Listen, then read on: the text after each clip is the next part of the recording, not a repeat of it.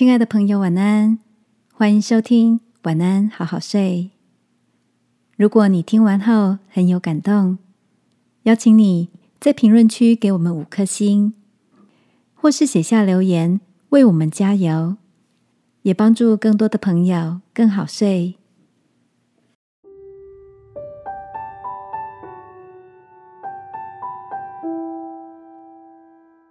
别让玩笑话成为。让人伤心的话。晚安，好好睡，让天父的爱与祝福陪你入睡。朋友，晚安。最近的你到哪里走走吗？这两天看到一个新闻，在奥地利的一个小村庄——附近村，因为村子的英文名称念起来就像是在骂人一样。带着脏话、不好的含义，所以长年以来一直受到外地人的嘲笑。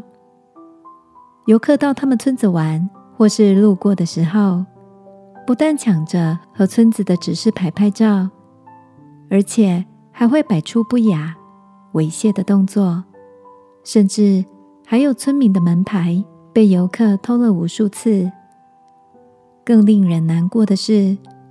其他地方的媒体却把这个现象当成是有趣的新闻，开心的报道着村民的悲伤与困扰。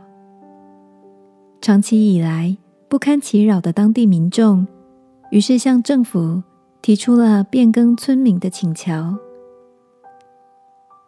亲爱的，我们是不是也曾在有意无意中，因为自己的一句玩笑话？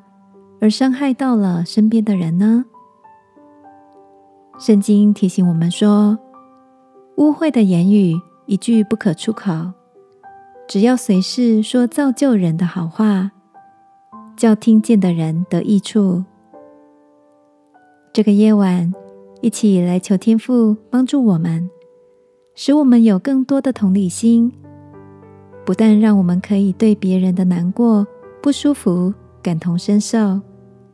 也让我们所说的每一句话都能成为别人的祝福，好吗？亲爱的天父，求你柔软我的心，让我所说的话能够安慰人，成为祝福。